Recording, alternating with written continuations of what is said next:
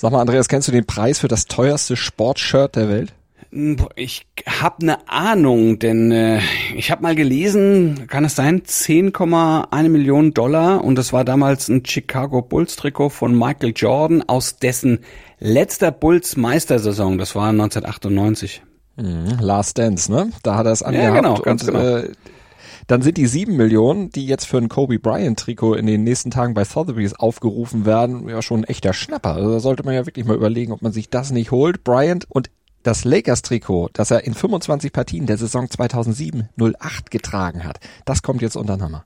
Okay, ist das die Saison, in der er das einzige Mal in seiner NBA-Karriere, in dieser wirklich großen Legendenkarriere, aber nur in dieser einzigen Saison wertvollster Spieler wurde? Ja, genau. Und das ist entsprechend, du hast es gesagt, ein ganz besonderes Hemd dann auch. Ich weiß allerdings Wow. nicht, ob es mal gewaschen wurde, aber ich denke, der Schweißgeruch dürfte mittlerweile auf jeden Fall verflogen sein. Oder sich so eingefressen, dass du vielleicht nicht dran schnuppern willst. Dann schnell hinter Glas und weg damit. Ja? also bei uns ja, riecht man den Schweiß selbstverständlich nicht. Äh, Den äh, Doom halte vor allem, also beim Zusammenstellung dieser letzten Ausgabe für diese Woche, ich glaube schon vergossen hast, oder? Ah, es war schon sehr, sehr hart, aber wir stellen gleich fünf Fragen an den Bundesligaspieltag. Da geht's unter anderem um einen Wolfsburg-Fluch von Julian Nagelsmann. Wir schauen auf die Ski-WM voraus, die ja am Montag startet, taxieren dann mal die deutschen Chancen und kümmern uns um den Davis Cup. Da bist du ja gerade vor Ort und da geht's dann gleich mal auch um die Zukunft dieses Traditionswettbewerbs. Aber vorher machen wir natürlich erstmal noch einen Newsblock. Darüber spricht heute die Sportwelt. Stand jetzt, Der erste Sportpodcast des Tages. Meinungen, Hintergründe und Analysen. Stand, Stand, Stand, jetzt. Mit Malte Asmus und Andreas Wurm. Hintergrund. Ihr wollt wissen, worauf ihr am 19. Spieltag der Bundesliga jetzt am Wochenende achten solltet? Das sagen wir euch gern. Genau, mit unseren fünf Fragen an den Spieltag und in denen wackelt unter anderem ein Haaland-Bestwert und Julian Nagelsmann, der fürchtet den Wolfsburg-Fluch. Unser erste, unsere erste Frage ist aber, warum wird der BVB am Wochenende gegen den Sportclub Freiburg höchstwahrscheinlich nicht verlieren? Weil Freiburgs Torerfolge in dieser Saison zu über 50 Prozent aus Standards resultieren. 16 Mal hat's geklingelt nach Standards, 29 Mal haben sie insgesamt getroffen und mit sowas, also mit ruhenden Bällen und Standards gegen sich, hat der BVB nämlich relativ wenige Probleme. Die haben erst fünf Standardgegentore in dieser Saison kassiert. Okay, und äh, wer liegt nach diesem Spieltag in der äh, Jahrestorjägerliste ganz weit vorn? Das ist natürlich schwer zu sagen, aber am wahrscheinlichsten entweder Danilo Döcki von Union oder Karim Onisivo von Mainz, denn das sind die beiden einzigen Torjäger der Liga, stand jetzt, die schon dreimal in diesem Kalenderjahr getroffen haben. Aber vielleicht kommt ja auch noch ein anderer dazu, zum Beispiel ein Frankfurter.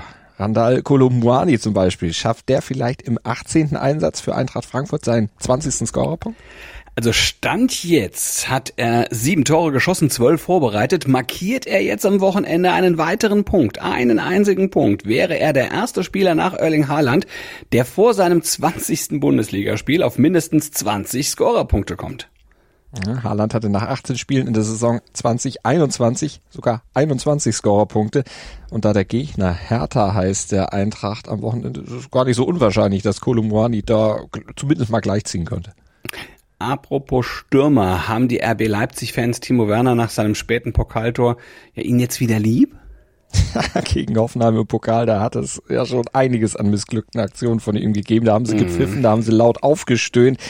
War aber auch schon echt krass, was der sich da geleistet hat oder was dem da unterlaufen ist. Pässe ins Leere, erfolglose Dribblings und ganz schlimm, einmal schoss er sich sogar selbst ins Gesicht, der arme Kerl. Also er hat dann am Ende zum Glück auch noch ein Tor geschossen und das wird sicherlich Entspannung gebracht haben, einmal für ihn, aber sicherlich auch bei den Fans und da hat Marco Rose, der Trainer, ja auch noch ein paar Worte an die Anhänger gerichtet, hat die Pfiffe doch mal ziemlich scharf kritisiert und jetzt spielt Le Leipzig ja auswärts in Köln. Ich denke mal, insgesamt wird er auf jeden Fall weniger gepfiffen als jetzt zu Hause.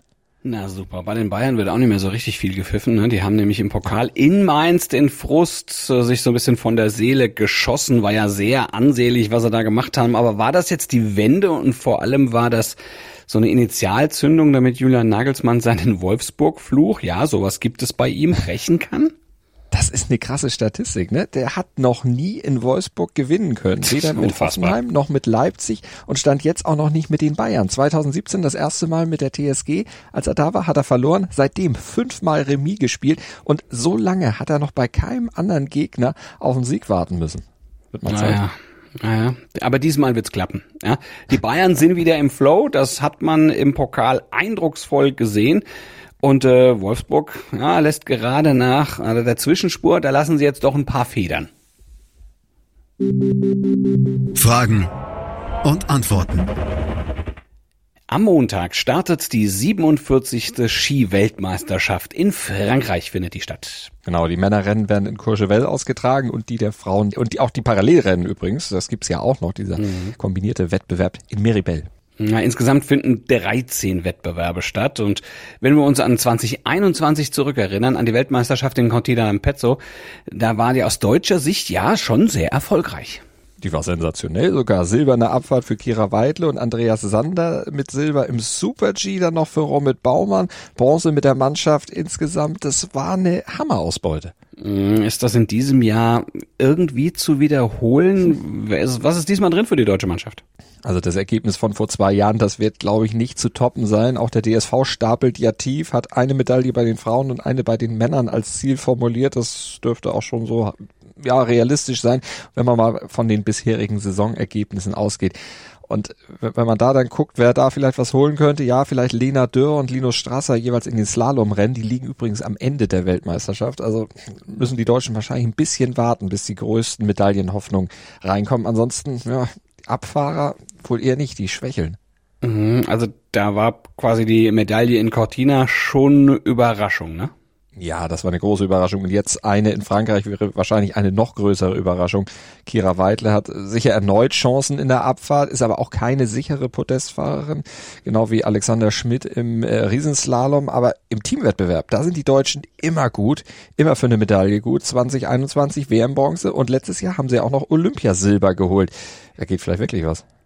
Was ist mit den Favoriten bei Männern und Frauen? Sind das dann, würdest du sagen, so die üblichen Verdächtigen? Ja, kann man so sagen. Allen voran mal wieder Michaela Schifrin nach der medaillenlosen Zeit in Peking letztes Jahr bei Olympia.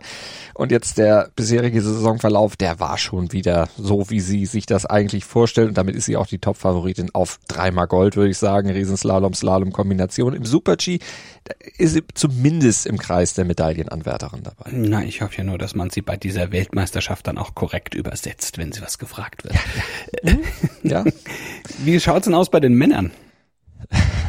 da könnte einer ja aus der Schweiz vielleicht der große Held werden. Marco Odermatt, Gold im Super-G und im Riesenslalom führt eigentlich nur über ihn in der Abfahrt. Ja, da war er schon oft nahe dran in dieser Saison, aber da gibt's ja noch Alexandra Ormod-Kilde und der dominiert einfach in diesem Winter die Abfahrt und im Super-G, ja, da darf man ihn auch nicht vergessen. Also der wird sich ein heißes Rennen mit Obermatt auf jeden Fall liefern.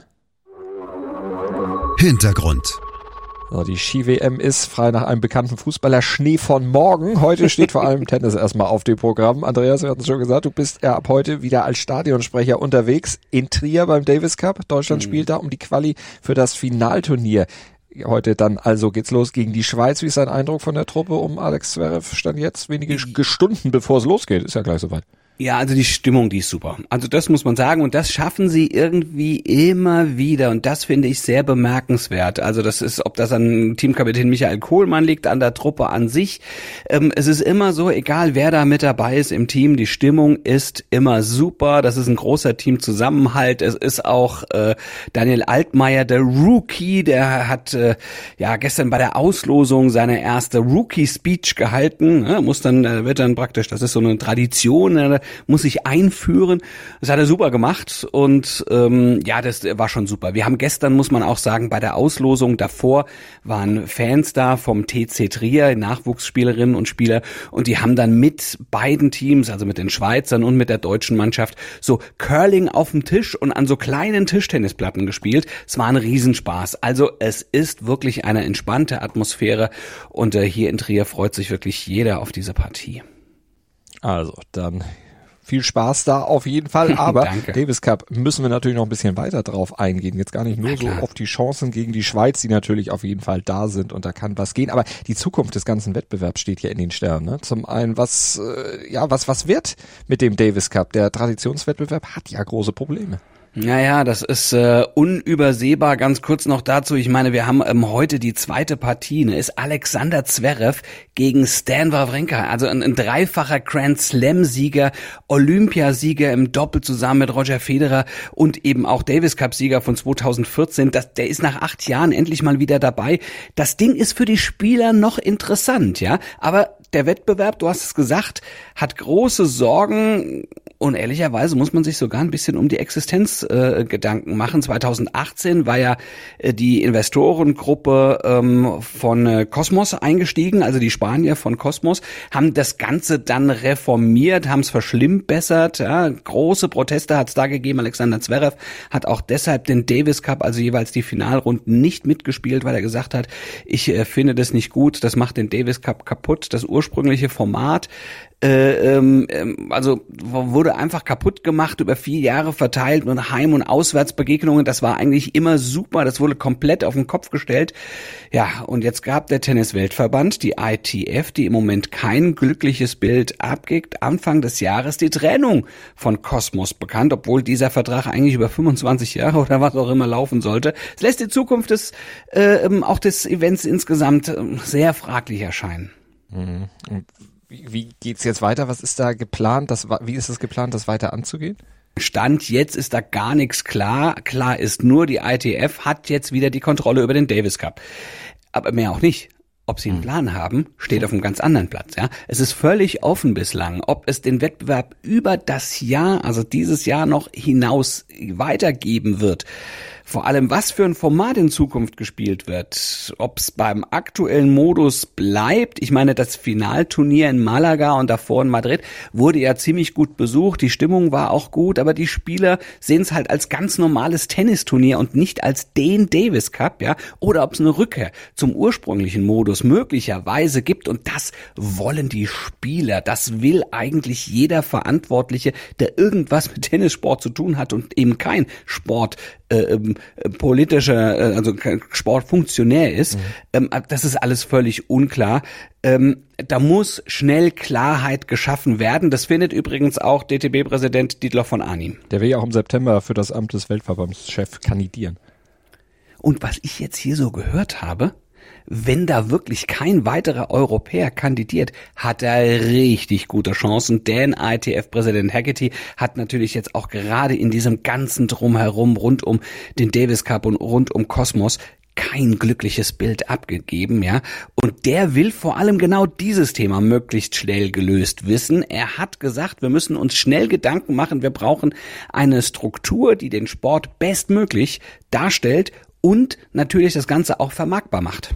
Also, ein ausführliches Gespräch übrigens mit dem DTB-Präsidenten Dietloff von Arnim könnt ihr bei Chip in Charge mit Andreas Thies hören, überall, wo es Podcasts gibt. Das bringt der Sporttag. Stand jetzt. Ah ja, und der Sporttag hat ja auch noch einiges zu bieten. Den 19. Spieltag der Bundesliga nämlich und da geht's ja dann heute auch schon mal rund mit dem vom Abstieg bedrohten FC Augsburg und Bayer Leverkusen. Ja, und es wird Tennis gespielt. Wir hatten es ja gerade schon angesprochen. Das Ganze beginnt heute. Der Tennis Davis Cup in Trier. Alexander Zverev trifft da auf Stan the Man Wawrinka. Also wirklich, das ist zum Zungeschnalzen. Ja, und um 17 Uhr das erste Spiel Oskar Otte gegen Marc Andrea Hüßler. Also auch ein tolles Spiel. Da sind wir sehr gespannt darauf. Und das Ganze wird auch äh, gestreamt. Ja, Bild zum Beispiel. Die Bildzeitung hat sich da drauf gesetzt. Sportbild. Und äh, da kann man es zum Beispiel gucken. Und Skispringen gibt's auch noch und das gibt's ja da, wo ihr es immer findet. Wintersport, öffentlich-rechtlich und Eurosport. Also da auch dann mal reingucken. Mixed Wettkampf zum Auftakt des Weltcup-Wochenendes in Willingen. Da sind wir auch gespannt, was da auf der Mühlenkopfschanze dann ab 16 Uhr heute so geboten wird. Wir freuen uns, wenn ihr ja, am Montag wieder mit dabei seid, ne? Denn ich äh, stürze mich jetzt erstmal in das Tenniswochenende und ähm, ja, aber am Montag, ne? Dann äh, schlagen wir wieder, um im Bild bleiben, gemeinsam auf. Ab 7 Uhr 7 geht's dann in den ersten Satz des Tages in Stand jetzt eurem ersten Sportpodcast des Tages Das- mit den wichtigsten Fragen zum Sporttag. Da meldet sich dieses Doppel hier dann wieder. Bis dahin habt ihr uns hoffentlich abonniert, bewertet und natürlich auch nochmal alles nachgehört, was ihr bisher noch nicht gehört habt im Podcatcher eurer Wahl. Bis Montag. Gruß und Kuss von Andreas Wurm. und Malte Asmus. Schatz, ich bin neu verliebt. Was? Da drüben. Das ist er. Aber das ist ein Auto. Ja, eben. Mit ihm habe ich alles richtig gemacht. Wunschauto einfach kaufen, verkaufen oder leasen. Bei Autoscout24. Alles richtig gemacht. Wie baut man eine harmonische Beziehung zu seinem Hund auf? Puh, gar nicht so leicht. Und deshalb frage ich nach, wie es anderen Hundeeltern gelingt, beziehungsweise wie die daran arbeiten. Bei Iswas Dog reden wir dann drüber. Alle 14 Tage neu mit mir, Malte Asmus und unserer Expertin für eine harmonische Mensch-Hund-Beziehung, Melanie Lippisch. Ist was, Dog? Mit Malte Asmus. Überall, wo es Podcasts gibt.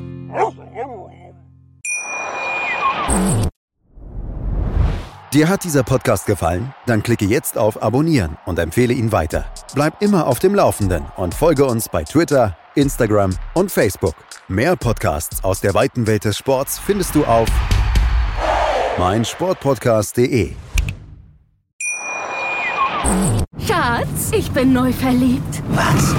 Da drüben. Das ist er. Aber das ist ein Auto. Ja, eben. Mit ihm habe ich alles richtig gemacht. Wunschauto einfach kaufen, verkaufen oder leasen. Bei Autoscout24. Alles richtig gemacht.